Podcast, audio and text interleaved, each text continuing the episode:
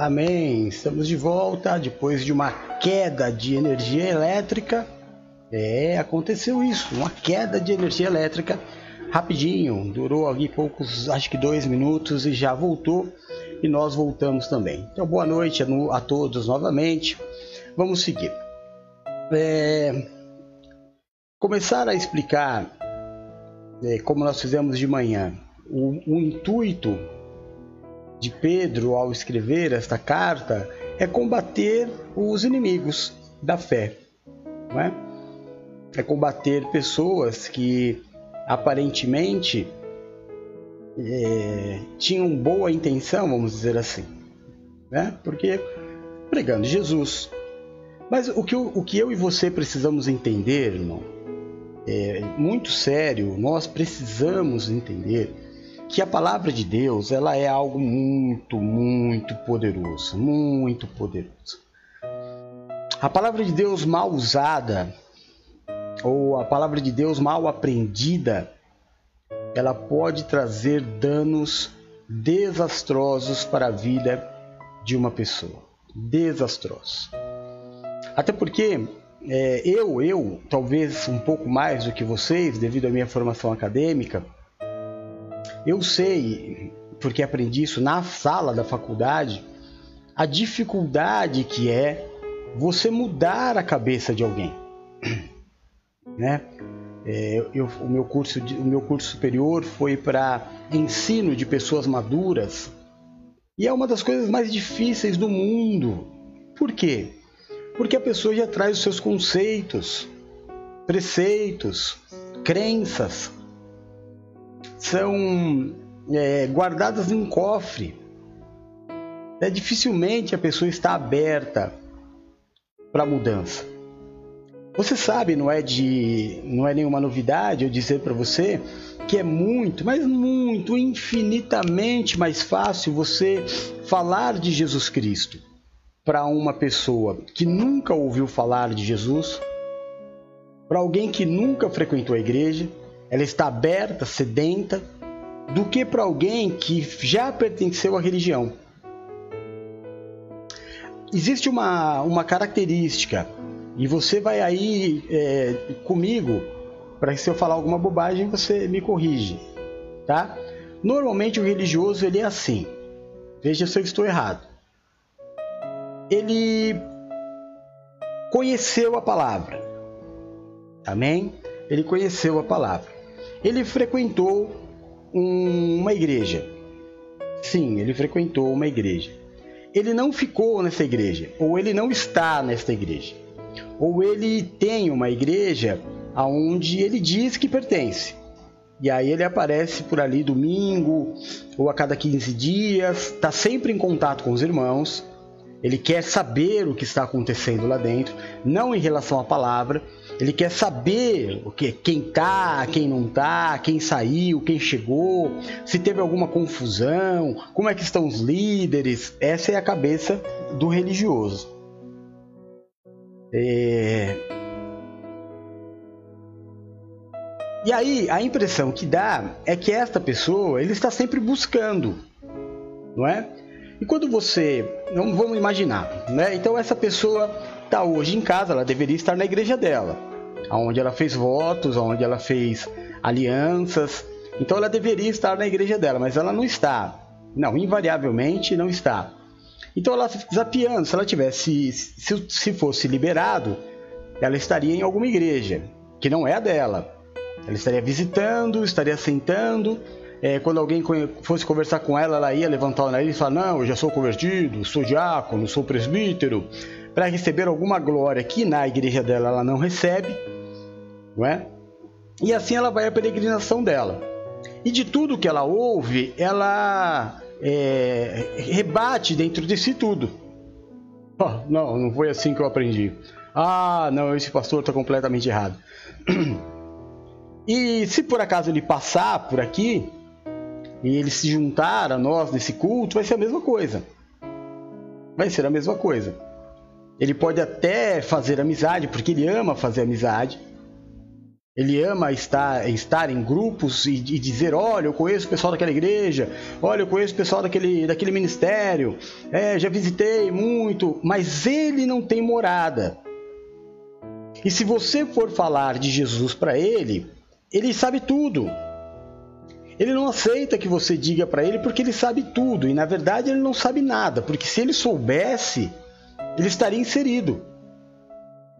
E ele não concorda, ele está lá, ele tem o ministério dele, invariavelmente, como eu disse, ele tem o ministério dele, ele não concorda com o que está sendo pregado lá, ele não concorda com o pastor, não é? Eu mostrei um áudio hoje é, para o grupo de bispos e sacerdotes da igreja, que é um absurdo, é um absurdo que esse áudio tenha saído do meio de autoridades espirituais de uma cidade, mas saiu. Tá lá, mas está perdido. Né? Ele tem os conceitos dele. Os conceitos dele não levaram ele a lugar nenhum. Mas ele quer impor os conceitos dele. Os conceitos dele não valem nem para ele, mas ele quer impor esses conceitos. Ele não consegue fazer parte. Na verdade, ele até quer ser, mas ele não quer pagar o preço para ser. Porque tudo na vida não basta você querer, você tem que pagar um preço. Não é? Você chegar e falar assim, ah, eu quero estar aqui.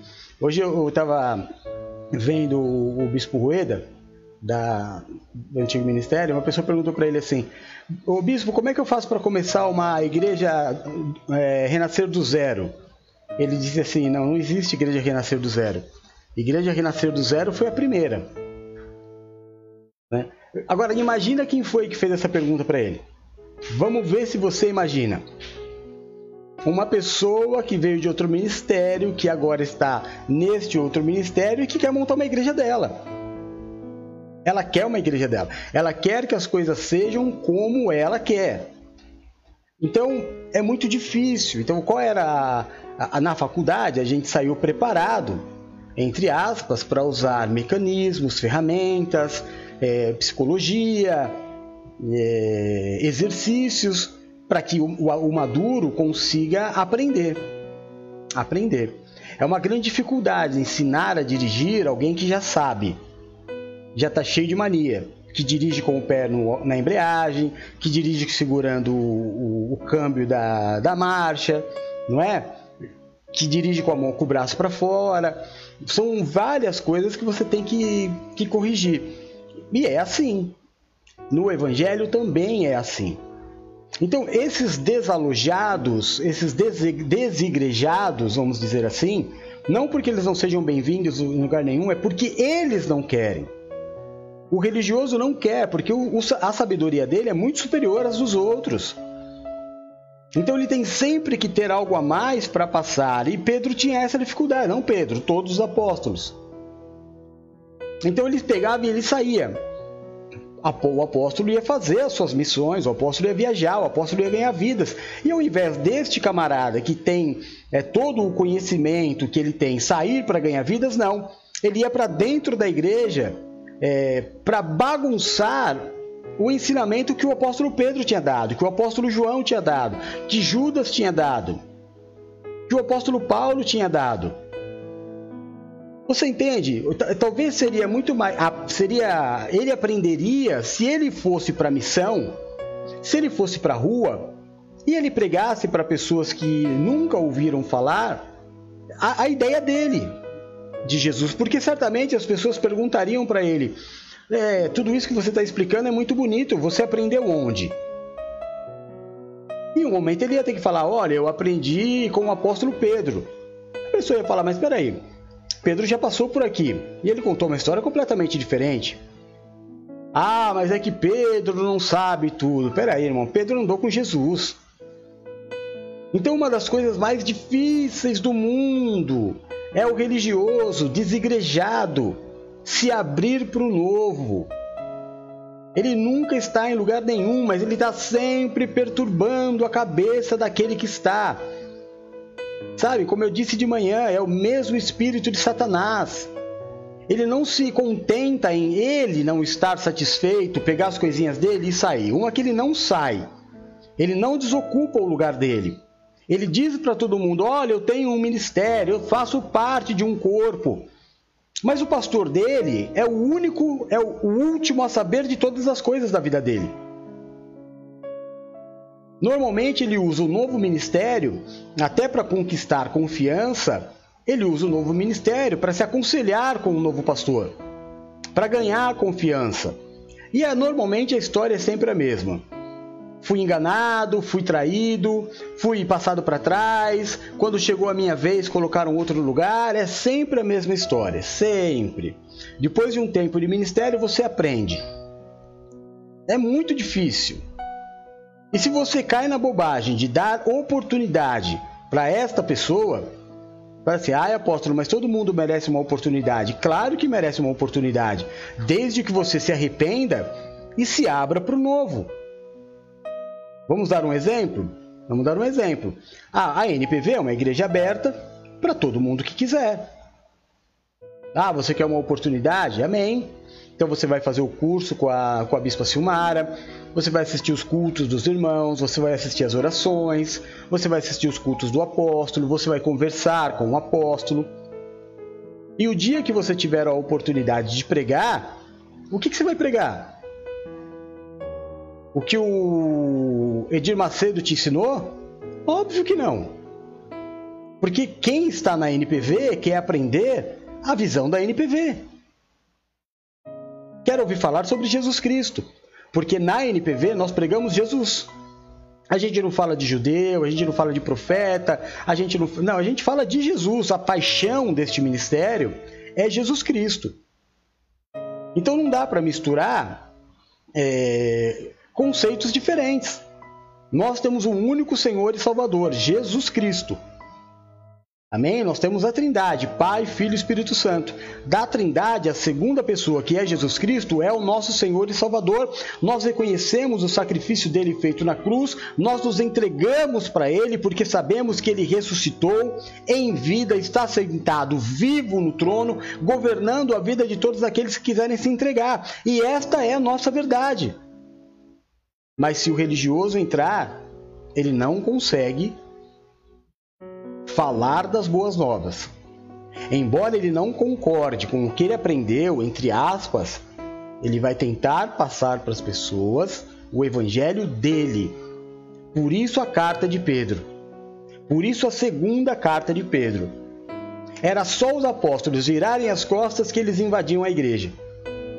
E aí começavam que, olha, Jesus, Jesus não ressuscitou. Sabe por que Jesus não ressuscitou? Porque o, corpo de Jesus era um corpo pecaminoso. O que ressuscitou, aliás, não foi ressurreição, foi que o espírito de Jesus saiu e o corpo ficou. Ficou aonde esse corpo então? Porque quando as mulheres chegaram na, no, no lugar onde estava, não tinha nada. Havia a ressurreição sido feita completamente.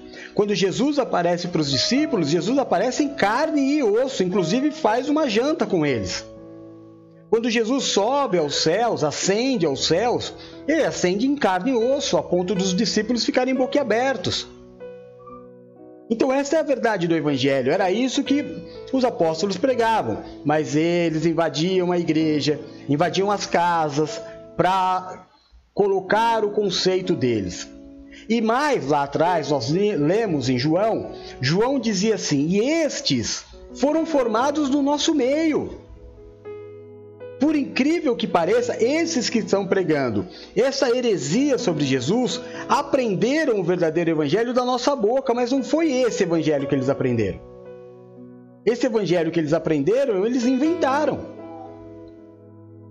E então, é, existem as cartas, existem as correções, existe a bronca do apóstolo para que a igreja feche as portas de suas casas para não receber essas pessoas. Desagradável, extremamente desagradável, antiético, não é? Mas amém. Esse é o intuito da carta, para que nós fiquemos sabendo. Esta introdução. Aí, é, o apóstolo Pedro envia nesta primeira carta no primeiro capítulo dessa carta, ele faz toda uma descrição de tudo que está acontecendo, e nós fizemos isso no culto da manhã, só que ele nos dá uma chave. Ele coloca um esquema, é um esquema, é um gráfico de atitudes para que nós nos tornemos seres conquistadores para que a gente conquiste a nossa casa, o nosso marido, a nossa esposa, os nossos filhos, os nossos companheiros de trabalho, para que a gente conquiste a nossa paz, para que a gente conquiste a nossa, eh, os nossos sonhos, as nossas promessas. O apóstolo Paulo faz um gráfico, gráficos de atitude, e coloca no início desta carta, meio que jogado, para que quem estudar percebesse que ali existe uma, uma chave. E é esta chave que nós vamos estudar na noite de hoje. Amém? Então eu vou pedir para você que você abra sua Bíblia comigo. Deixa eu tirar aqui. Parará. Vamos lá. Abra sua Bíblia em 2 Pedro. Nós vamos ler do capítulo 1 até o capítulo 5. Aliás, vamos ler capítulo 1 de 5 até 7. Amém? Em nome de Jesus. Deixa eu ver aqui enquanto vocês abrem quem chegou. Eu vi que a Elvira estava por aqui, não sei aonde. Graça e paz, irmã, seja bem-vinda. Tomou a vacina, tá na bênção, né? É, glória a Deus. Jussara, meu amor, já tinha te visto. Amém. Vamos lá. 2 Pedro, capítulo 1, versículos de 5 a 7.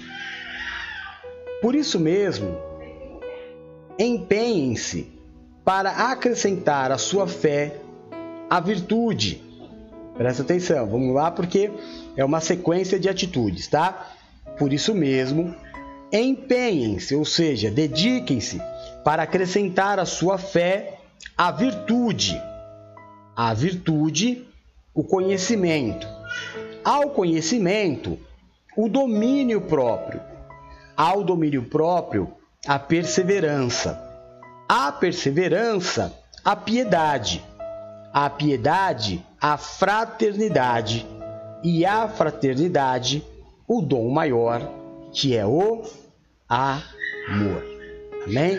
Vamos orar, consagrar ao Senhor este tempo, em nome de Jesus. Senhor, nosso Deus e nosso Pai, é no nome do Teu Filho Jesus Cristo, Senhor, que nós nos colocamos como igreja e nós nos reunimos neste dia que pertence ao Senhor, momento solene, momento de santidade, momento de consagração. Nós sabemos a importância, meu Deus, deste dia, deste horário no mundo espiritual.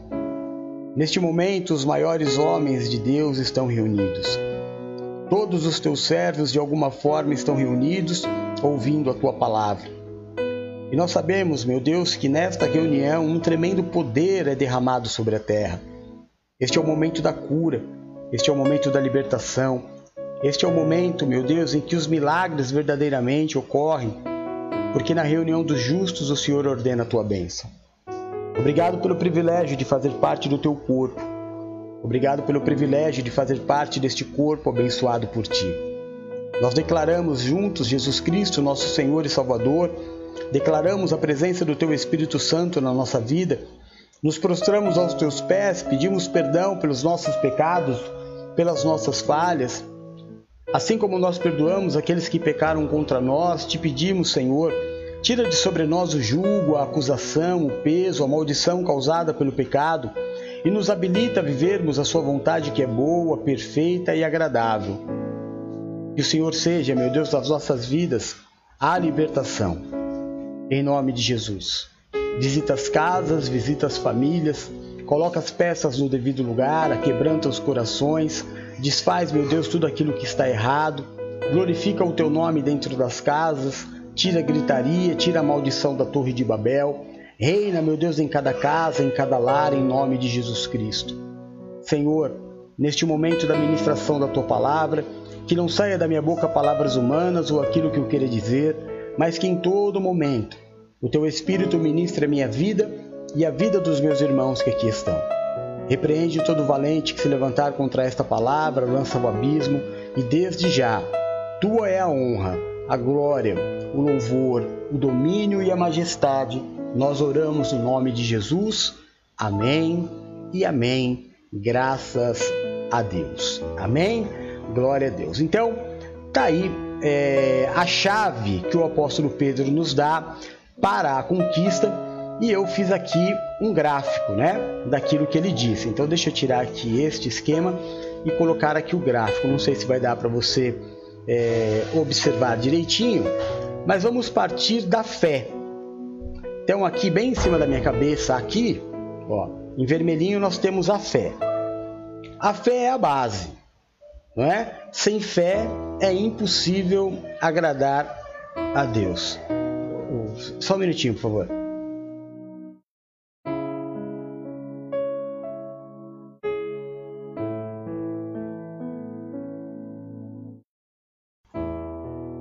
É, vamos começar pela fé, porque sem fé é impossível agradar a Deus. A fé é o princípio. Então, através da minha fé, eu busco o verdadeiro amor. Através da fé, eu subo a setinha, tá vendo? Tem a fé, a setinha, o amor. A partir daí, todas as coisas começam a ser realizadas. Sem fé e sem amor, não há por que ser feito. O ano de 2021, ano do amor apostólico, nós temos aprendido isso através da, da carta do apóstolo Paulo e dos ensinamentos dos apóstolos. Qualquer coisa que eu for fazer na minha vida precisa ter amor e fé. Porque sem fé é impossível agradar a Deus, e sem amor as minhas obras não são aceitas. Então, fé, amor. Depois do amor, o gráfico vai para a fraternidade. O que é a fraternidade? É o estar junto, é o amor fraternal, é o amor pelo irmão, sabe? É, é o amor é, pela família, é a fraternidade, é o sentimento bom, é ter um bom sentimento. Depois que eu tenho um bom sentimento, é óbvio que eu tenho piedade, que eu consigo gemer, chorar é, pela dor do outro eu crio a empatia. A empatia teve um tempo na igreja em que nós é, estudamos muito empatia, porque é impossível se fazer a obra de Deus sem ter empatia. Então, o meu amor leva ao amor fraternal, que é o amor ao irmão. Tendo o amor do, do, ao, ao irmão, ao próximo, eu crio a piedade. Eu não consigo é, ser cruel, ver alguém passando por necessidade e simplesmente dar de ombros. Passando depois por este tratamento da piedade, aí eu vou entrar é, na chave, né? a chave da conquista. Até aqui eu estou dando o trajeto completo, não, o contrário, né? Aqui, isso, o trajeto completo que o apóstolo Pedro deu. Mas a chave da conquista são os laranjas, que vai entrar agora. Da piedade eu vou para perseverança e domínio próprio. Amém? Depois da perseverança e do domínio próprio, o que nós vimos hoje de manhã se repetir muitas vezes: conhecimento e virtude. Mas deste gráfico nós vamos pegar o laranjinha, que é perseverança e domínio próprio. Tudo na vida eu preciso para ter se a palavra de Deus ela não nos ensina que o reino é conquistado pelo esforço, não é assim? E aqueles que se esforçam se apoderam dele? Muito bem. Agora, é, seria muito simples o, o, o fato de eu dizer assim: eu quero, eu vou permanecer. O que, que te faz não permanecer na, no foco, no objetivo?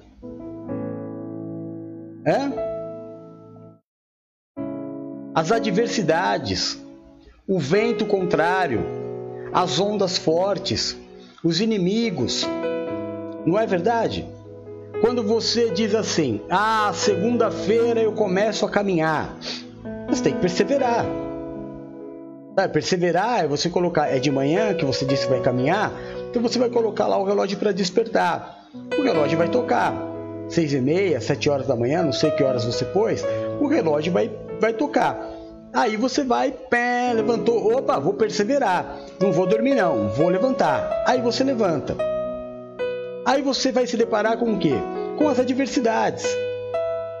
Muitas vezes você vai é, pegar um dia muito frio, um dia muito quente, Você vai pegar um dia que você não vai achar a tua roupa adequada para andar.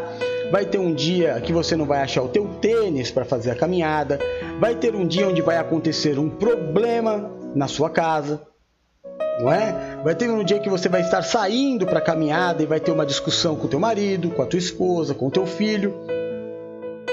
E aí a tua perseverança, ela vai ser abalada. Vão acontecer N situações para que você não faça a caminhada. O que você precisa então? Para que a caminhada aconteça, você tem que ter domínio próprio. Então a chave da conquista é perseverar, ou seja, desejar, querer, estar disposto, dizer ao Senhor: Eis-me aqui. Agora, eu tenho que entender que quando eu digo para o Senhor: Senhor, eu quero, eu desejo, eis-me aqui, o Senhor me dá mas há uma série de adversidades a serem vencidas. Não é porque o Senhor me deu, não é que simplesmente vai cair do céu. Existe um, um, um processo, existe um trabalho. O próprio Senhor testa a nossa fé. E neste caminho eu preciso ter o que? Domínio próprio lutar contra a minha raiva, lutar contra a minha falta de perdão, lutar contra o meu ódio, lutar contra o meu desejo de vingança, é entender que a minha guerra não é contra a carne nem contra o sangue, dominar. Sabe? Eu vejo algumas pessoas, alguns casos de, de alguns crimes na televisão, que o camarada morreu indo para casa. Ele estava indo para casa. Mas no meio do caminho saiu uma briga no trânsito e ele não teve domínio. Ele estava no caminho de casa. Ele estava perseverando em voltar para casa. Mas quando apareceu uma adversidade, a falta de domínio próprio fez com que ele não conseguisse é, cumprir o objetivo que era voltar para casa.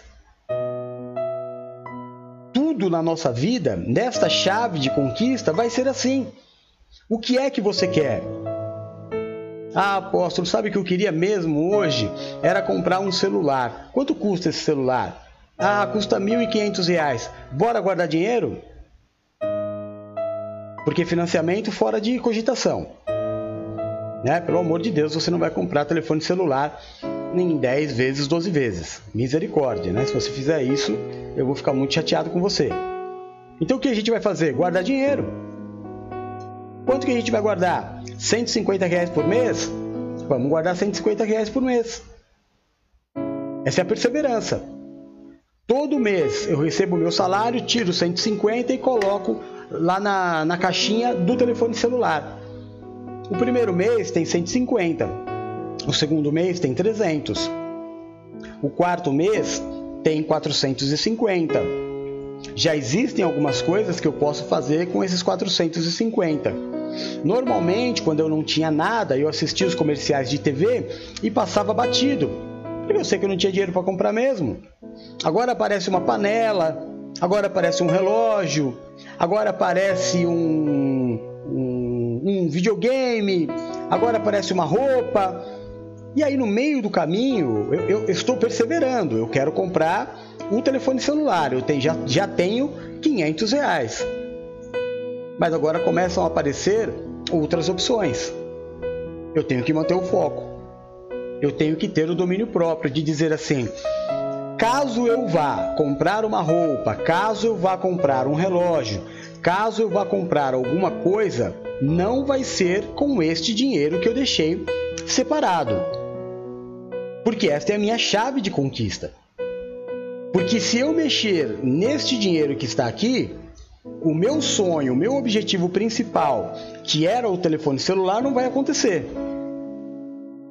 Então eu preciso buscar em Deus porque ambas as coisas são dons. Tanto a perseverança como o domínio próprio são dons, dons de Deus, frutos do Espírito Santo. Coisas das quais, se eu orar, se eu me santificar, Deus vai me dar. Resistir ao diabo e o diabo fugirá de vós. Assim é no casamento. Sabia?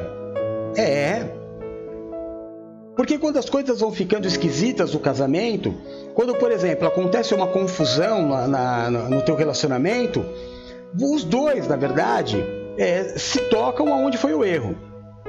Nem sempre dá o braço a torcer, mas se toca. Aí o que os dois fazem? Coloca na cabeça, pera, isso eu não vou fazer mais.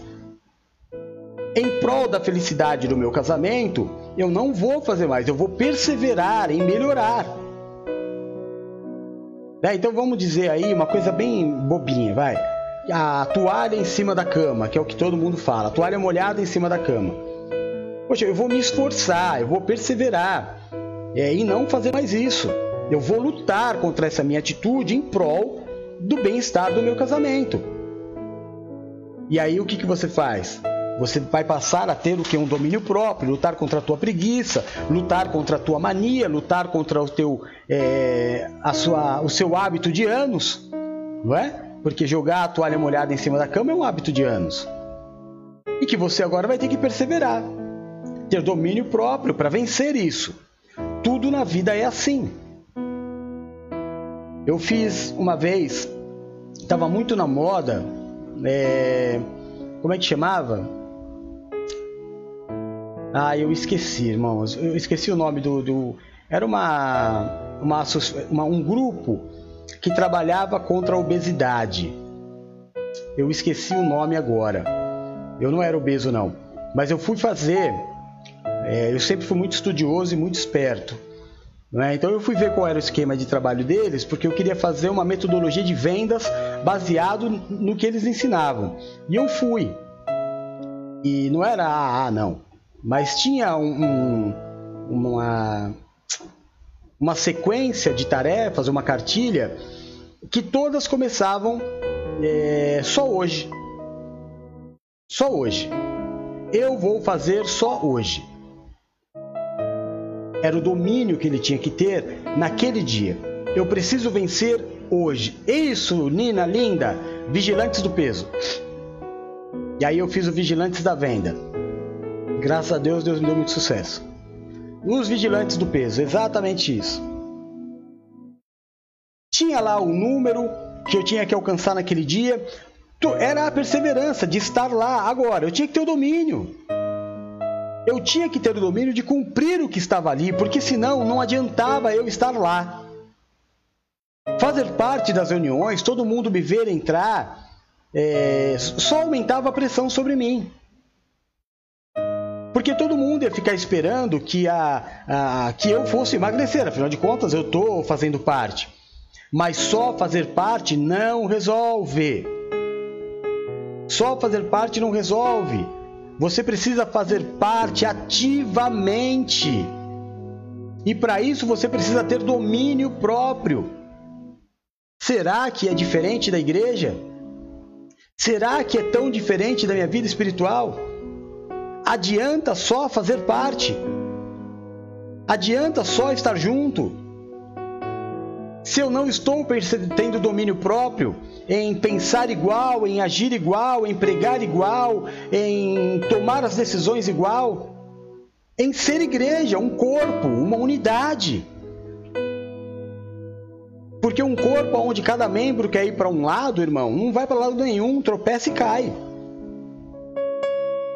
Esta é a grande dificuldade de se ensinar pessoas maduras. Eu aprendi. Aprendi, graças a Deus eu tenho uma carreira profissional de muito sucesso. Uso até hoje muitas das técnicas que eu aprendi é, porque continuo educando pessoas maduras. Porque continuo lidando com você que está aí. Com você que tem crenças, com você que tem manias, com você que já frequentou 92 igrejas, com você que não consegue se firmar em igreja nenhuma com você que, sabe, tem perseverança. Tem. Você fala, é aqui que eu quero e persevera, mas não tem domínio próprio. Porque chega na hora do culto, você vai arrumar outra coisa para fazer. Porque chega na hora da oração, você vai arrumar outra coisa para fazer. Você não consegue se dominar, se doutrinar. E você está sempre perguntando por que, que quase foi e não foi. Por que, que a minha vida está lá, assim, na, tá na boca para acontecer e não acontece? Porque você não consegue. Porque você só faz parte, você não quer ser. Tem semana que, des, sabe, deslancha, é uma benção. Tá segunda, terça, quarta, quinta, sexta, sábado, domingo, de alguma forma, em algum período aparece, põe a cara e fala, tô aqui. Tem tempos que fica 15, 20 dias, some. E nesse some, provavelmente se alimenta de outra palavra, se alimenta de outras coisas, contamina a fé e quando volta, volta tudo bagunçado. Então, é, embora nós tenhamos aqui em cima o gráfico, né, nos dado pelo apóstolo Pedro, e nós tenhamos aqui do ladinho di, direito, né, a chave da conquista, não é tão fácil. Porque querer é diferente de desejar. Ah, Fulano, eu te amo. Ah, Fulano, que saudade. Mas não aparece um culto. Porque não tem domínio. Tem com tudo, mas não tem com as coisas de Deus. Tem domínio, mas não tem, tem filho, mas não tem domínio sobre o filho tem família, mas não tem domínio sobre a família. Tá dando para entender? Então a chave da conquista é essa para tudo. Tudo. O que eu aprendi na faculdade, o apóstolo Pedro está colocando aqui, milhares de anos antes da faculdade que eu fiz. Persevere no que você quer, faça parte, esteja presente. Pague o preço, eu estou aqui. Mas não adianta dormir. Tem que ter domínio próprio. Domínio próprio para ouvir, aprender e executar. Porque senão você vai ter o mesmo problema que o apóstolo Pedro teve. Vai vir um outro e vai falar: olha, não é bem assim, não, é assim. Tá bom, não é assim, mas é esse caminho que eu escolhi, é esse caminho que eu vou e é aqui e pronto. O que não dá em nada na vida é ficar de zigue-zague, irmão. Sabe? É orar a Deus que você está apaixonado pelo Joãozinho, pelo Joãozinho, mas se o Robertinho te der uma piscada, mas se o Robertinho te demole, então o que, que você quer? Então o Joãozinho não é tão importante assim para você. Porque eu tenho que ter uma opção, é o que eu quero o que eu quero? Eu quero a NPV. Eu quero os meus filhos da fé, eu quero a minha família, ponto. Então eu tenho que ter domínio próprio. Porque as dificuldades vão aparecer. Porque o momento da ira vai chegar. Porque o, o desejo de desistir vai bater em tudo. Mas eu tenho em mim frutos do Espírito Santo. E que ninguém pode dizer assim: ah, eu tenho fruto do Espírito Santo. É o tempo que mostra. Sabe, quando eu pá, começo a opa, 10 anos o ministério, 15 anos do ministério, isso é mais do que perseverança, isso é domínio próprio. Porque em todo esse tempo, seja de casamento, de ministério, de trabalho, para você ficar 5, 10, 15 anos, é porque você teve um grande, mas um grande domínio próprio. Porque você aceitou passar por cima de muitos conceitos para vencer. Ou estou mentindo? Por que, que você acha então que nas promessas de Deus vão ser diferentes? Ai, Senhor, eu quero muito trabalhar com isso, e ora, jejua, e isso e aquilo, e está na igreja. Aí aparece outro emprego, vai. Não dá para entender que coisa de louco é essa. Então você não queria?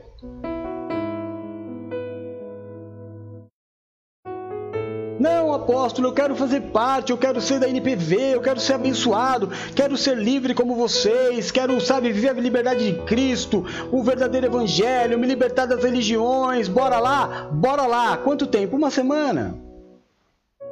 Depois descamba assumir.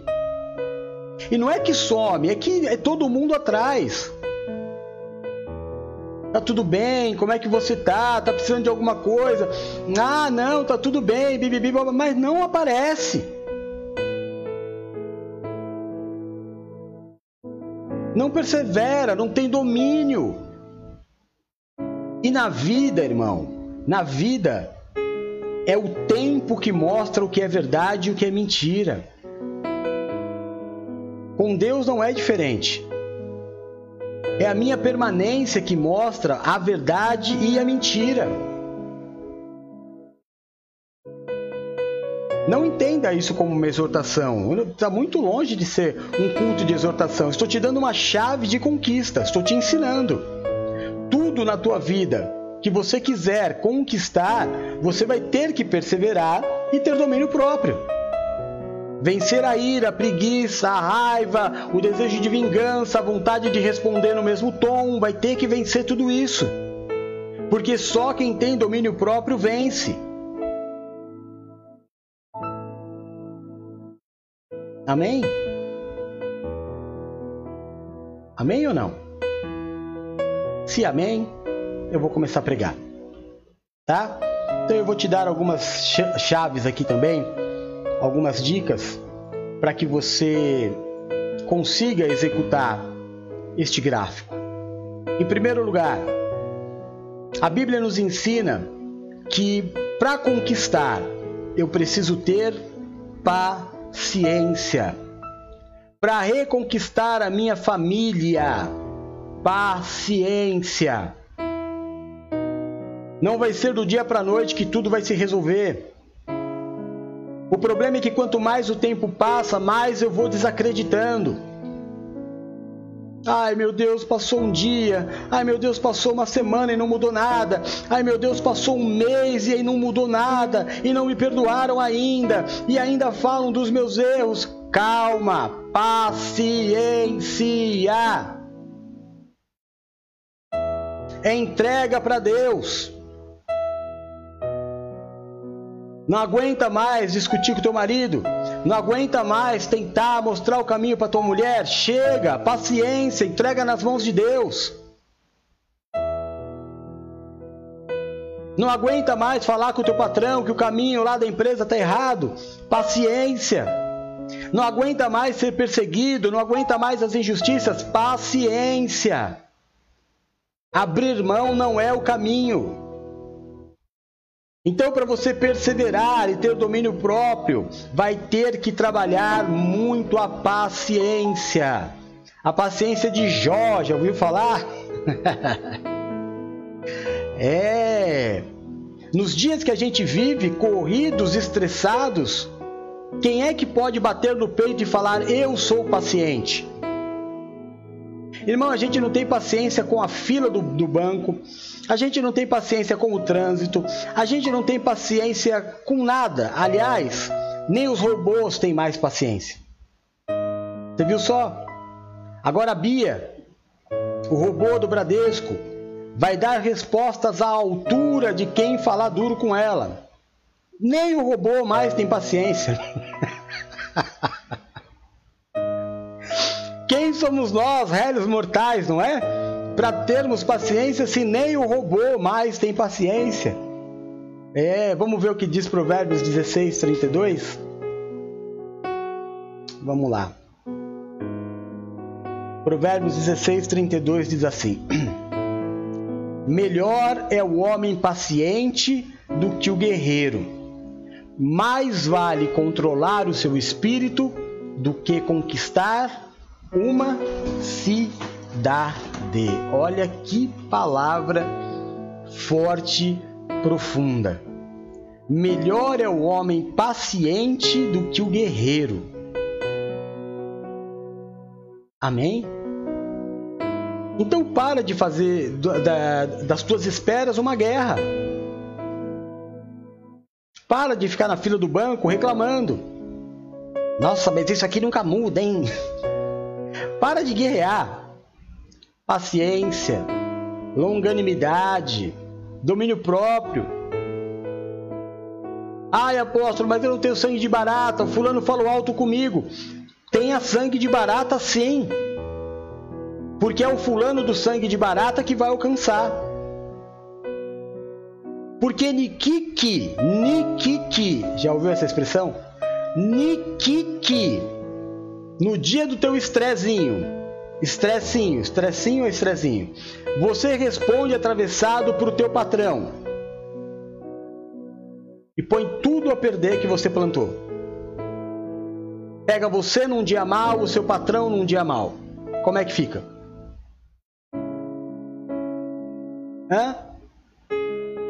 Pega você num dia mal, o teu marido num dia mal. Pega você num dia mal, o teu filho num dia mal. O que não é difícil nesses últimos tempos de acontecer.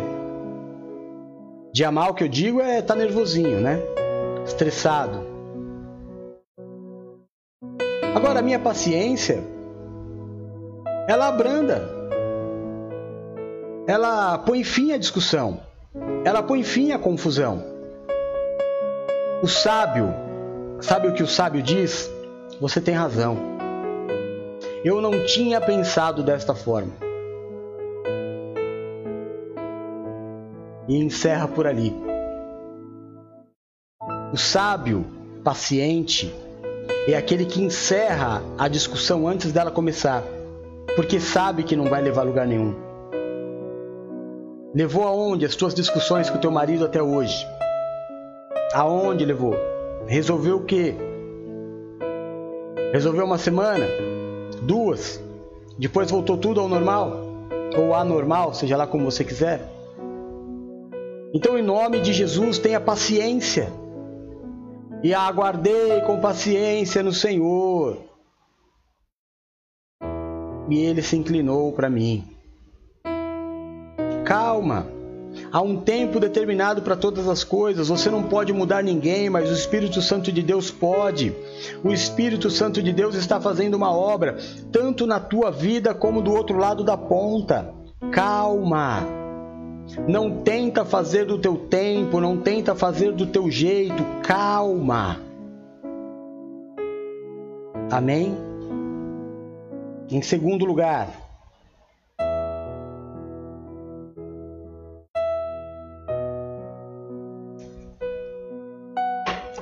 mantenha o controle da situação. Mantenha o controle de todas as coisas da tua vida. Não perca o controle de nada. Sabe como é que eu mantenho o controle? Deixando as coisas todas ao alcance da minha mão. Então você estende a tua mão. É a distância que as coisas precisam estar de você. Porque a partir do momento que fugir do alcance das tuas mãos, que fugir do alcance dos teus olhos, aí você perdeu o controle.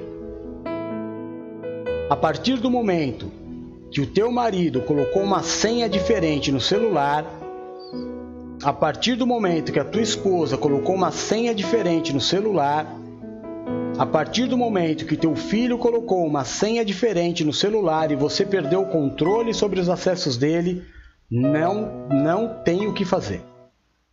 Não tem o que fazer.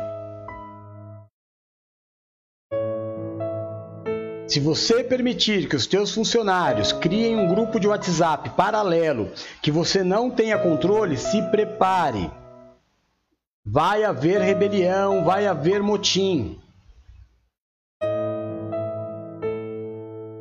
Porque diante da autoridade, todo mundo se sente intimidado em falar o que acha. Porque nem sempre o que o camarada acha é certo. Mas quando ele está num grupo, sozinho, aí ele fala pelos cotovelos o que ele acha. E aí ele contamina um monte e destrói um trabalho que está sendo feito. Então você precisa manter o controle. E o teu controle também. Você precisa se controlar. Ter as rédeas da tua vida. Você não pode gastar mais do que você pode. Sabe, você tem que ter um orçamento lá do teu mês. E ponto, e viver daquilo.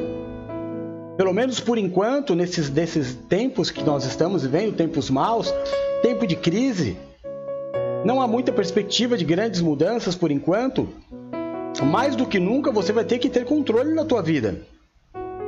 Quer ser um conquistador? Quer conquistar o teu sonho? Quer conquistar o teu carro, a tua casa, o teu casamento, a tua família? Conquistar a salvação do teu marido, a salvação da tua esposa? Tenha controle. Não perca as estribeiras. Ai, apóstolo, não é fácil. Tem hora. Tem hora que eu vou te falar. Não, você não precisa me falar, porque eu sou homem também. Eu sei que tem hora que não é fácil. Sobretudo para nós. Sobretudo para nós. Porque vamos pegar o perfil, né? Perfil NPV. Você prega, você tá no celular, na, na presença de Deus, vários momentos por dia. Você não sai sozinho, você não trai, você é fiel e ainda assim você não tem em casa a honra que você merecia. Imagina se você não fosse. Como seria? É claro que algumas coisas te tiram do eixo. Mas se eu tivesse fazendo o que é errado? E se ao invés de estar aqui, né, na tua frente, na igreja, no celular, eu tivesse em outro lugar, como é que ia ser a nossa vida? Mas mantenha o controle. Porque infelizmente é assim. Jesus não disse que o profeta não será bem recebido. Aliás, o profeta vai ser recebido em todos os lugares, menos na sua própria casa. Então mantenha o controle. Se é algo que Jesus disse, você não vai mudar. Ah, então eu vou começar a fazer um monte de coisa que não é certo, porque aí pelo menos as brigas têm sentido. Ué, e aí você perde a razão? Aí você perde o controle? Porque uma coisa é você é lutar por aquilo que você tem como certo. Outra coisa é lutar fazendo errado, né, irmão? Uma coisa é você fazer o errado e tentar provar para todo mundo que está certo. Isso não vai te levar a lugar nenhum. Vamos ler Provérbios 25, 28? Diz assim: Como a cidade, com seus muros derrubados, assim é aquele que não sabe dominar-se. Ou seja, estou à mercê, vulnerável quem não sabe se controlar, quem não tem o controle da vida, está à mercê. Como uma cidade sem muros. Não é? A gente não se espanta. Eu não sei a Rê. A Rê mora lá no, no Mato Grosso, né? Eu não tenho muita noção de como é o Mato Grosso, só por, por imagens. Estive lá há muitos anos.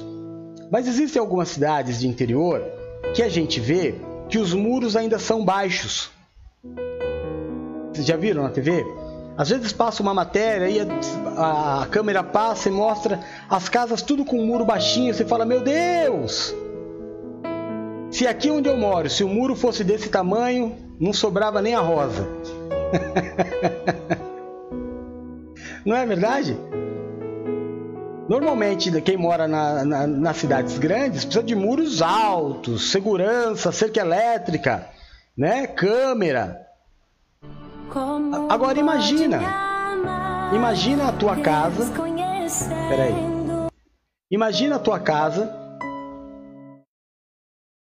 com um murinho baixo, aqui nos grandes centros. É isso que a Bíblia está falando. Uma pessoa que não tem controle sobre si é como uma casa num bairro perigoso de muro baixo. Então você precisa trabalhar para a conquista daquilo que você deseja, o seu controle, o seu autocontrole, o domínio das tuas coisas, o domínio da tua vida, o domínio da tua casa, o domínio das tuas sensações, dos seus sentimentos. Amém? Em nome de Jesus, vamos para o terceiro. Em terceiro lugar, resistência.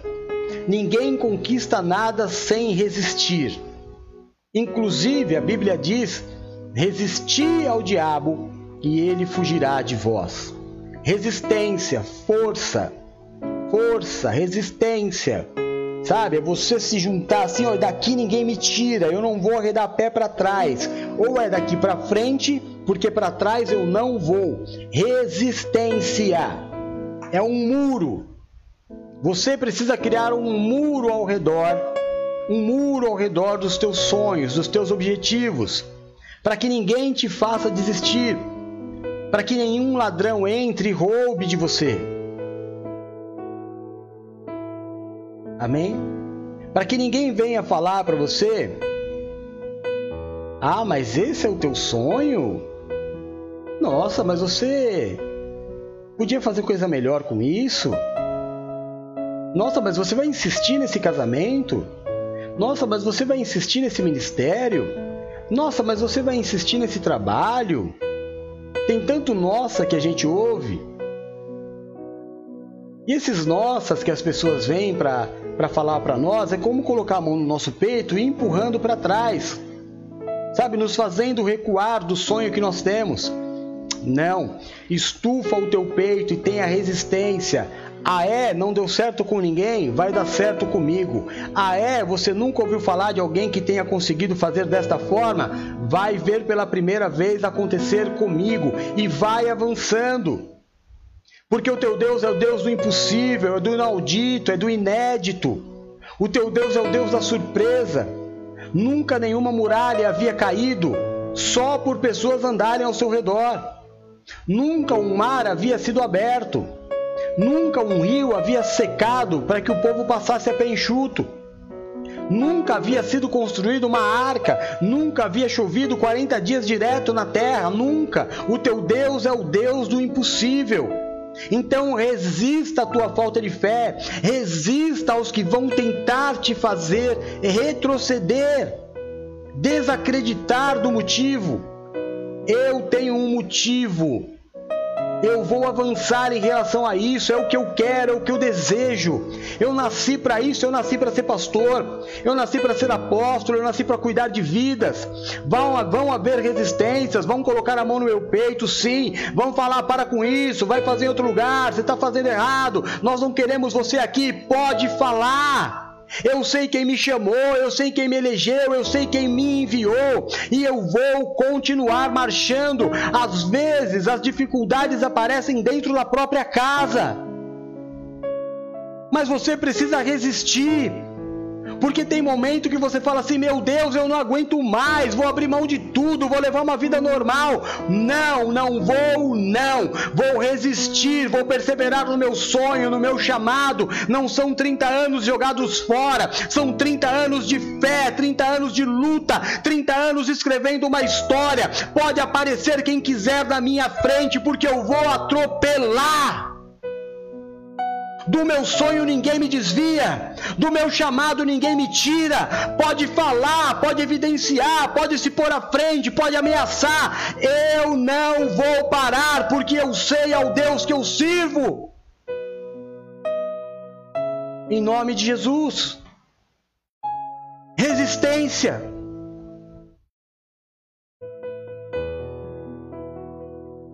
Há de se respeitar a história. Todas as pessoas precisam olhar para você e entender que você é uma vida, mas também é uma história. A tua história te dá resistência. Eu nunca desisti de nada na minha vida, não vou desistir agora. É natural que uma pessoa que não desista veja muitas pessoas ficarem pelo caminho. Mas a minha caminhada com Cristo, ela é retilínea, ela é contínua, eu vou para frente. Eu não sou responsável pelos que desistem. Mas eu vou. E quem quiser chegar lá, vai comigo. E ponto. Agora eu não vou parar para ficar ouvindo ladainha. Ô, irmão, não, não, não, te dá um, uma coceira no dedão do pé? Quando alguém que não tem metade da tua história, quando alguém que não tem metade da tua conquista, quando alguém que não viveu metade do que você viveu, vem querer dar pitaco no teu ministério? Dá coceira no pé ou não dá? Então você está 30 anos na luta, 20 anos na luta, já passou por tudo, já pregou no, no, Brasil inteiro. Aí vem um fulano que tem uma história desse tamanho e quer ensinar para você como fazer. Agora você precisa ter cabeça para não entrar na do fulano. Espera aí. Resistência. Resiste. O diabo vem com historinha e o Senhor falou: é fácil. Só resiste, resiste ao diabo e ele fugirá de vocês. Resiste. Você tem uma história, você tem um nome a zelar. Coisa feia. Coisa feia é todo mundo ficar te vendo em todo lugar ao mesmo tempo, não tem casa não. Tem que escolher um lugar, irmão. Tem que escolher um lugar. Um lugar para você chamar de família, um lugar para te acompanhar, um lugar para te amar. Não pode uma hora estar tá na Assembleia, outra hora na Quadrangular, outra hora na Plenitude, outra hora na Renascer, outra hora na Universal, outra hora na televisão vendo Silas Malafaia. Que é isso? Cria uma resistência, cria uma família. Sabe, dá a mão, ninguém larga a mão de ninguém, vamos junto. Vamos junto. Escolhe, escolhe a tua casa e bora lá. Resiste, resista às críticas. Ai, apóstolo, eu, eu escolhi andar na Universal, mas não é fácil, é muita crítica. Resiste, irmão. É o teu lugar, resiste. Vai fazer o quê? Se você sabe que é o teu lugar, o que, que você vai fazer? Vai para outro que é mais fácil? Então você é desses que a hora que o, que o cinto aperta, você sai fora? Não, senhor. Vai cumprir o teu ministério, é, que não vai ser fácil em lugar nenhum. Agora, você tem o direito de escolher, mas escolhe ponto. Em 30 anos de ministério, eu tenho duas igrejas. Duas. Em 30 anos de ministério, eu abri mais de 100 igrejas. Eu não sei contar no número de no, no dedo, o número de lugares que eu preguei. Com carro, sem carro, de moto, sem moto, com moto na chuva com moto quebrada na chuva, com moto quebrada no meio de lugares perigosos, muitas aventuras, com a minha vida exposta ao risco. Eu estive lá, resisti. Tive muitos motivos para parar, tive muitos motivos para desistir. Mas eu resolvi ficar. Eu sei da minha história, eu sei o que eu passei. Quantas vezes na estrada meu carro foi guinchado. Quantas vezes eu tive que colocar dinheiro do meu bolso, porque ninguém me ajudava não, do ministério. São 30 anos de história. Quantas perseguições, quantas injustiças, quantas injúrias, quantas calúnias. Eu permaneci, eu resisti e eu cheguei até aqui para ser forte. Agora não vou ouvir qualquer ventinho. É isso que você ganha quando você resiste. 1 Coríntios 10, 13, vamos ver? Não sobreveio a vocês tentação que fosse, não fosse comum aos homens, e Deus é fiel. Ele não permitirá que vocês sejam tentados além do que podem suportar, mas quando forem tentados, Ele mesmo providenciará um escape para que possam suportar. Aleluia! Aleluia, aleluia, aleluia, aleluia, aleluia. Não virá sobre a minha nem sobre a tua vida algo maior do que eu possa resistir. E se por acaso aparecer, ele mesmo virá para tornar o fardo pesado em fardo leve. Então, bora caminhar aceita o teu chamado, aceita o teu envio, bora lá, resiste, traga um testemunho, para que daqui a alguns anos você olhe para trás e diga: Eu resisti, combati o bom combate, guardei a minha fé. Não vivi de ladainha, não vivi de fofoquinha, não vivi achando que era certo. Me submeti, vivi, venci. que no dia do que no último dia, irmão, que no último dia eu e você possamos declarar: combati o bom combate, guardei a minha fé.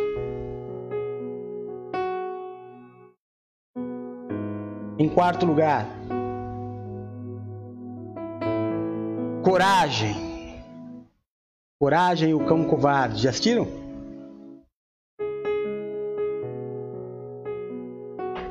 Seu Eustáquio. Ah, eu gostava muito desse desenho. Gostava muito. coragem. Ser forte e corajoso. Medita neste livro de dia e de noite. Não pasmes nem te espantes. Como fui com Moisés, serei contigo. Deus vai te dar a vitória. Não tenha medo de cara feia. Não tenha medo de ameaças. Amém? Coragem, homem de Deus, coragem. Coragem em assumir aquilo que é de Deus na tua vida, coragem. Não seja um, um Nicodemos, não seja um José de Arimateia, coragem. Aqueles que declararem o nome de Cristo publicamente, ele os declarará publicamente diante do Pai, coragem. Alguns têm coragem de pular de bang jump, outros têm coragem de pular de paraquedas, outros têm coragem de entrar num carro a 300 km por hora. Eu tenho coragem de levar a minha fé a nações. Eu tenho coragem de colocar a minha cara na tela do computador 40 horas numa semana. Nós recebemos hoje a audiência só do nosso podcast. Chegamos até na Rússia. Até na Rússia. Deus te abençoe, meu irmão, que está assistindo a gente aí na Rússia. Coragem. Deus vai te levar por caminhos que você jamais imaginou, jamais sonhou. Deus vai te usar em lugares que você jamais imaginou, que você jamais sonhou. Coragem. Muitas situações se levantarão para te intimidar. Coragem. Os apóstolos tiveram coragem. Mesmo sabendo do risco iminente de morte, eles não desistiram. Coragem. Coragem para encarar o novo. Coragem para encarar o desconhecido chaves de conquista, coragem. Ninguém conquista nada se não tiver coragem. Coragem para lidar com as calúnias, com as mentiras.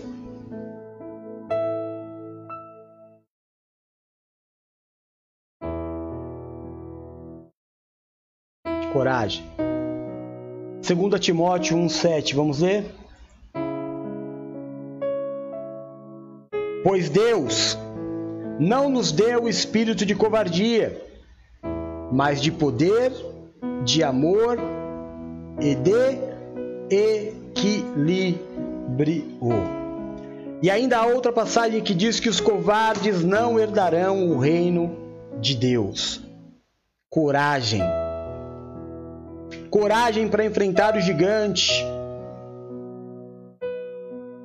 coragem para servir o teu inimigo, como o rei Davi servia Saul. Coragem para ser lançado na fornalha de fogo ardente. Coragem para ser lançado na cova dos leões. Coragem. Coragem para cumprir o teu ministério, o teu chamado à risca sem ter do que se envergonhar, porque você não tem do que se envergonhar, você não está roubando, você não está fazendo nada do que é errado, muito pelo contrário.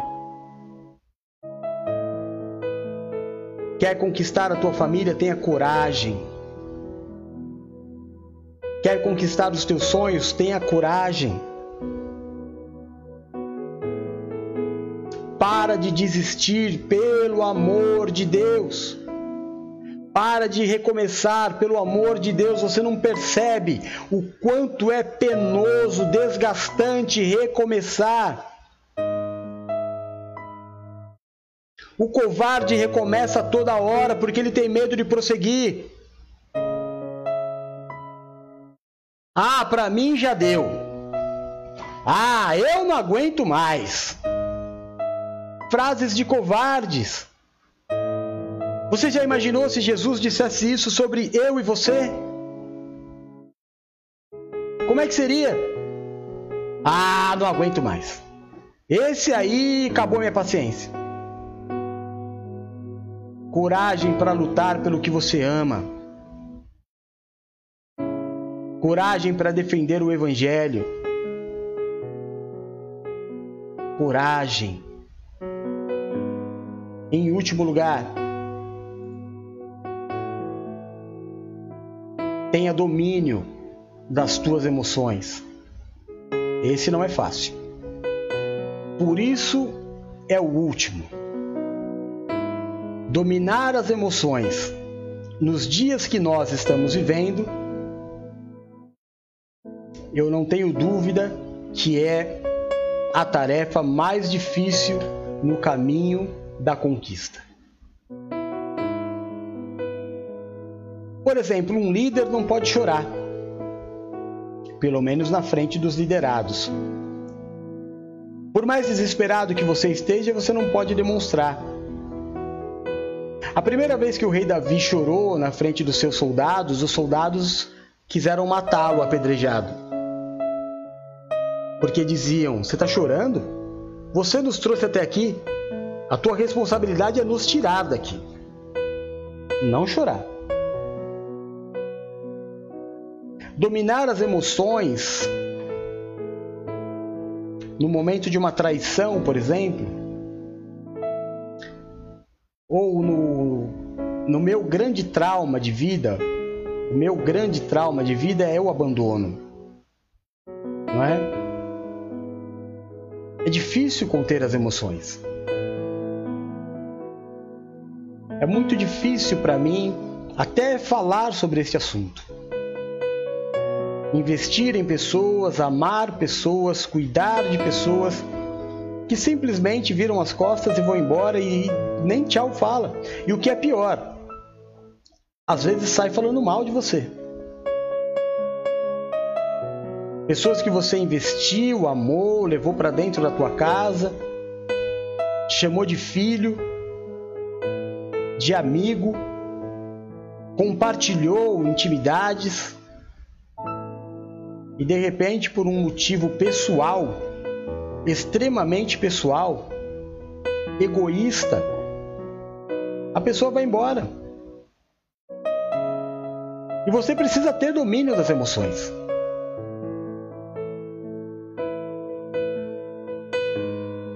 Ah, não é fácil não. Mas se fosse fácil, todo mundo conquistava, irmão. Se todo mundo tivesse domínio das suas emoções, é tanto do mal quanto do bem também, viu? Não seja muito aberto em relação a quem você ama também. Não vai demonstrando logo de cara todo o teu amor, toda a tua paixão, que você vai quebrar a cara, viu? É. Calma, vai, vai, vai liberando aos pouquinhos o amor. Não chega já falando, ah, te amo, e vai fazendo de tudo, porque você não vai ser valorizado. Muito pelo contrário, você vai ser tirado de bobo. Então controla aí suas emoções. Nem sempre, nem sempre o que você quer entregar é o que a pessoa quer receber. E depois você vai ficar com cara de tacho. E o que é pior, vai cobrar a pessoa por um monte de coisas que você fez que a pessoa nunca pediu e ainda corre o risco de ouvir da boca da pessoa: está me cobrando por coisas que eu nunca te pedi. A alma. Porque esse desespero em demonstrar que ama vai na mesma medida. Conforme um soltar um pouco, você solta um pouco, e assim os dois vão crescendo em amor juntos. Nada que é fácil demais é, no final é forte. Um dos dois se magoa, ou porque um fez demais e o outro não valorizou, não é que valorizou que nunca pediu. Mas quem fez demais é, não tem como não achar que merecia reconhecimento. Estou falando bobagem? Fora as pessoas que vão te usar. Eu estou te dizendo quando você entrega ainda algo que vale a pena. E quando você entrega muito abertamente amor assim para alguém que nem merecer merecer. Fica feio, né? Controla suas emoções, cuidado com as fotos que você tira. Cuidado, irmão, muito cuidado. Cuidado com o Facebook. Não é porque você conheceu alguém que você já vai colocar a foto no Facebook. Calma. De repente o teu príncipe está lá no Facebook, né? Esperando o momento certo de, de, de conversar com você. Você vai e põe a foto de alguém que não tem nada a ver, só porque você se apaixonou, confundiu sentimentos e tá lá super emocionado porque, ai meu Deus, até que enfim encontrei alguém. Calma, irmão. Ai, ai. Calma. Tudo estiver certinho, a coisa engrenado, andando, confiou, conheceu família, isso, aquilo, aí põe lá uma fotinho. Cuidado. Agora, o que, que a gente vai esperar se, se já, já, né? Uma, uma pessoa perguntou pro André Valadão sobre se é pecado ou não mandar nudes. Sabe o que é mandar nudes, irmão? é mandar foto pelado pra pessoa. Não é questão de nem de ser pecado, é um crime. É um crime. Quanto mais pecado. Eu, eu, vou, eu vou liberar o nudes. Vou. Eu vou liberar o nudes. Vou. Estou falando sério, vou liberar o nudes. Se você já tem 50 anos de casado, pode tirar uma foto pela dona e mandar pro teu marido. Que eu tenho certeza que o teu marido vai guardar essa foto. Agora, agora, se você tá namorando há uma semana, um mês, um ano, dois anos, três anos, vai tirar foto pelada e vai mandar, se prepara para cair na boca do povo. Ah, mas eu confio nele. Maldito é o homem que confia no outro homem. Você vai quebrar a cara, como todas quebram. E no final ainda tem outra coisa. Quando você descobrir que não era nada disso e quiser separar, vai sofrer ameaça. Vai falar, vou mandar para todo mundo e manda mesmo, e manda mesmo.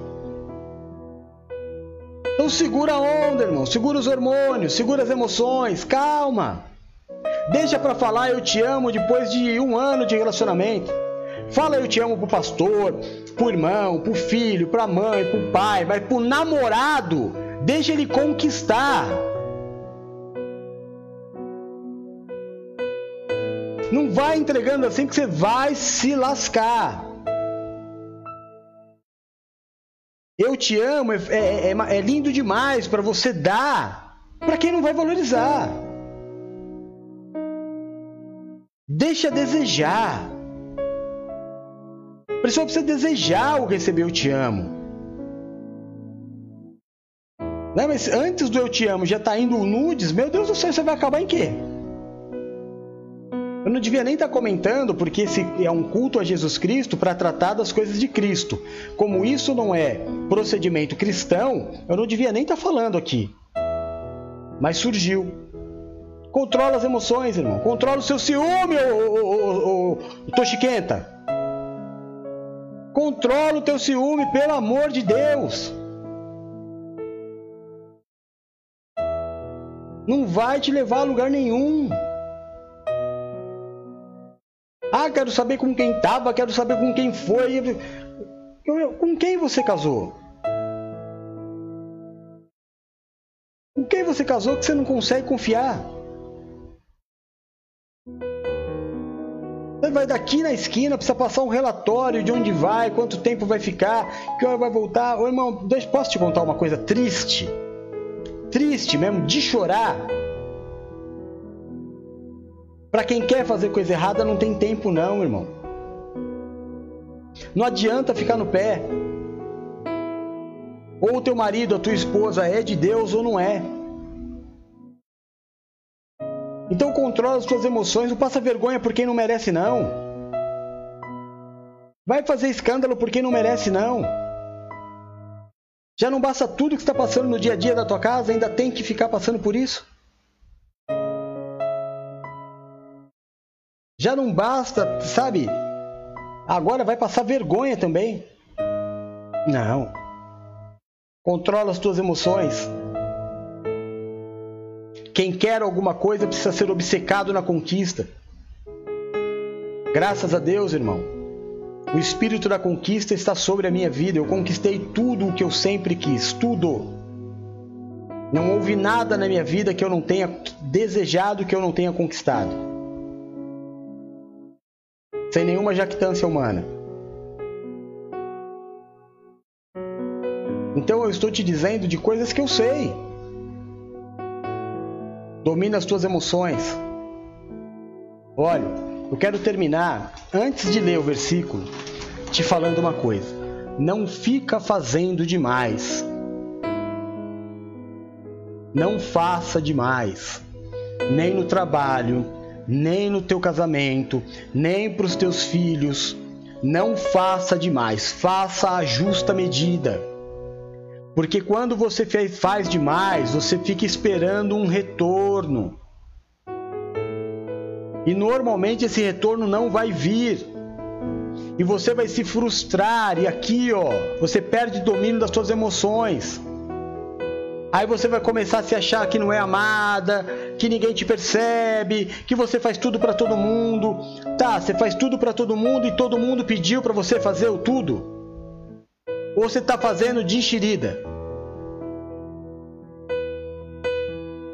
Ah, o café na cama, ah, o suquinho, ah, o almocinho, ah, tudo do melhor jeito. Quem que te pediu? A hora que jogarem isso na tua cara, eu quero ver como é que você vai ficar. Faz a justa medida, irmão. Faz a justa medida. Seja reconhecida pelo que você é. Vamos ler?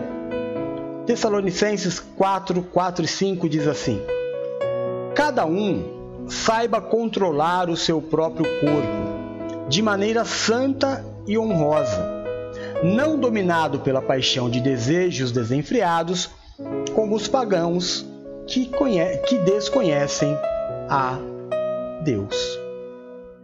Amém? é isso. Peraí, deixa eu apagar aqui. É isso. O versículo resume tudo, tudo, tudo o que eu disse para você. Deus quer que você seja um conquistador, mas é um caminho. Ter foco. Eu tenho que ter foco. Tenho que ter perseverança. Antes de terminar, vamos ver o gráfico mais uma vez? Fé, amor, fraternidade, piedade, perseverança e domínio próprio conhecimento, virtude. Este ciclo é infalível. Mas a chave da conquista, perseverança e domínio próprio. Eu quero e eu faço. E ninguém me tira do meu objetivo. Amém? Ninguém consegue é, impedir um conquistador de conquistar se ele realmente estiver focado, ninguém vai te impedir de viver o maior de Deus na tua vida, em nome de Jesus. Amém? Feche os teus olhos por um momento, curva a sua cabeça. Eu vou dizer umas palavras, eu quero que você repita comigo. Diga comigo assim, Senhor Jesus, nesta noite. Eu desejo entregar a minha vida nas tuas mãos, para ser somente seu. Eu quero nesta noite declarar, de livre e espontânea vontade, que só o Senhor Jesus Cristo é Deus na minha vida, único e suficiente Salvador. Eu te peço perdão, Senhor, por todas as vezes que eu me prostrei diante de homens, diante de senhores diante de ídolos e diante de outros deuses. A partir de hoje, eu só me prostrarei diante do Senhor, porque o Senhor é verdadeiramente o Deus da minha vida. Amém? Amém? Então, em nome de Jesus, você que fez esta oração, procure uma igreja para ser batizado ou venha até o litoral que eu mesmo te batizo, vai ser uma grande bênção. Por motivos óbvios, eu não vou poder te receber na minha casa, mas te recebo na praia para te batizar sem problema nenhum. Mas faça isso, é o caminho da salvação. Amém? Em nome de Jesus. Escolha um lugar para ser seu. Escolha uma igreja para dizer: Este é o meu lugar. Escolha um lugar onde Deus saiba que você vai estar ali para ser abençoado. Tenha um pastor. Persevere. Persevere, irmão. Persevere naquilo que são coisas importantes da tua vida. Não abre mão do teu chamado. Quem fica pulando muito de galho em galho, uma hora cai e se machuca. Escolha o teu lugar, faça a tua morada Seja feliz, seja livre, sirva Jesus Cristo. Procure oportunidades em que você possa servir ao Senhor. Diga ao Senhor: envia-me a mim, eu quero fazer mais. Dentro da minha possibilidade de vida, eu quero pregar o teu evangelho, quero evangelizar, falar do Senhor, trazer pessoas para os cultos. Usa-me a mim, Senhor. Fala tudo isso para o Senhor, esta é a tua oração.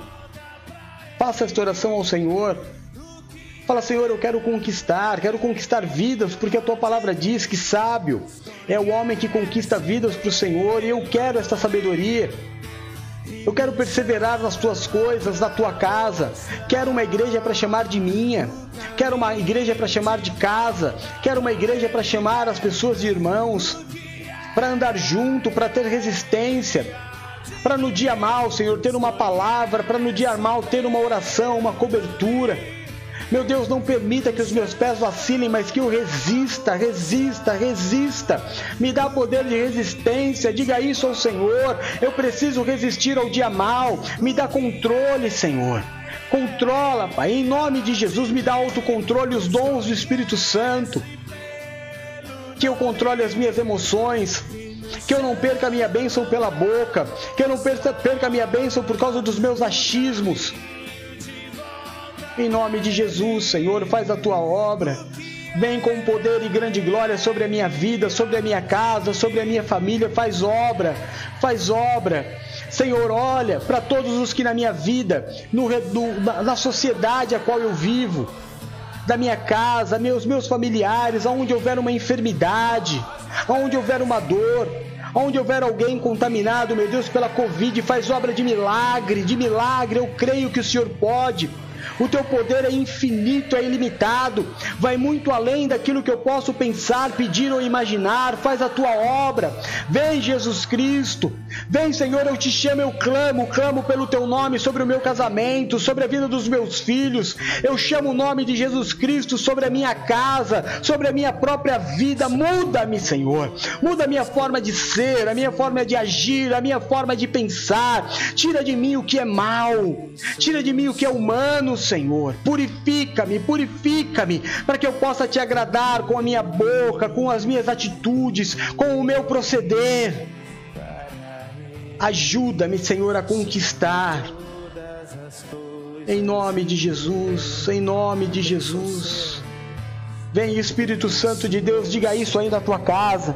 Vem Espírito Santo de Deus sobre a minha vida. Vem Espírito Santo de Deus sobre a minha casa. Vem Espírito Santo de Deus sobre as minhas dores. Vem Espírito Santo de Deus sobre a minha enfermidade, sobre a minha luta, sobre a minha tristeza, sobre a minha depressão. Vem Espírito Santo de Deus e faz a tua obra. Faz a tua obra. Converte o coração do marido, converte o coração da esposa. Tira a religião, meu Deus, do meio das casas, a religiosidade, os pensamentos errados, o egoísmo. Senhor, nós te pedimos, desfaz toda a injustiça feita contra as nossas vidas. Que esta semana seja abençoada. Que nesta semana, meu Deus, a tua mão de poder esteja nos guiando. Tira do nosso caminho o homem violento, sanguinário, sem valores Afasta de nós a violência deste mundo tenebroso. Afasta de nós a praga. Afasta de nós as más notícias. Senhor, nós profetizamos uma semana de bênção, uma semana de boas novas, uma semana de cura. Nós profetizamos uma semana, Senhor, de alegria, de paz, de conquistas em Teu nome. Em nome de Jesus. Em nome de Jesus.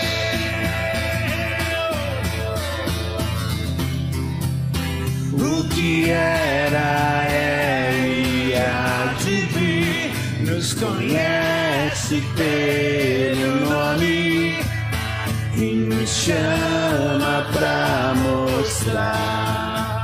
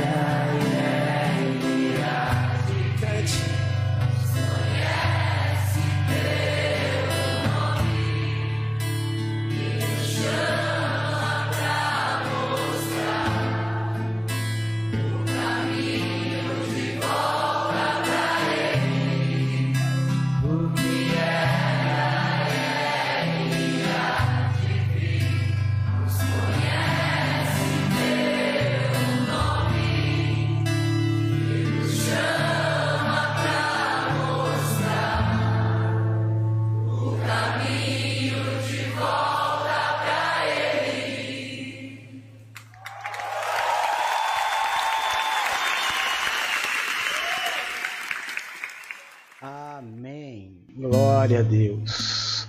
Glória a Deus. Amém? Que bênção. Nós chegamos agora, 8 horas e 46 minutos. Eu estou entregando ao Senhor a consagração de 40 horas.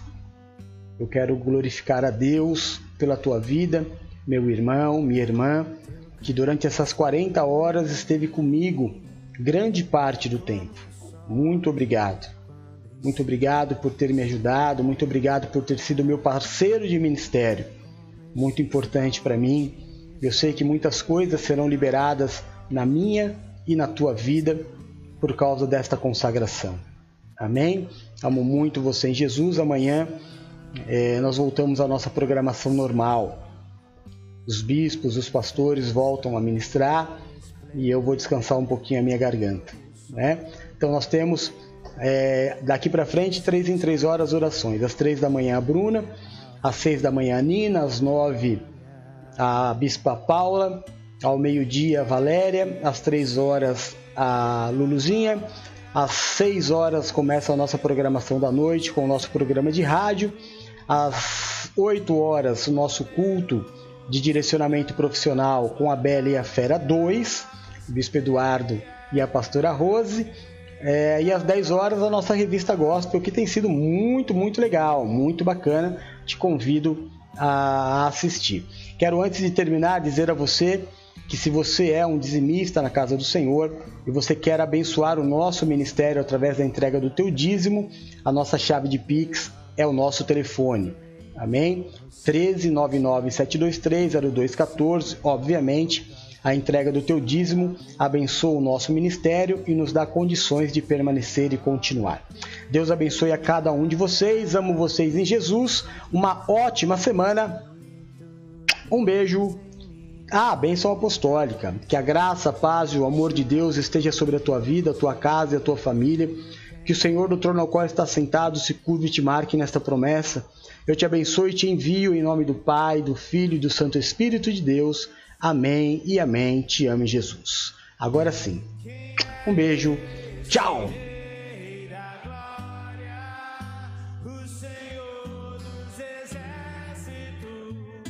Na hora de mexer?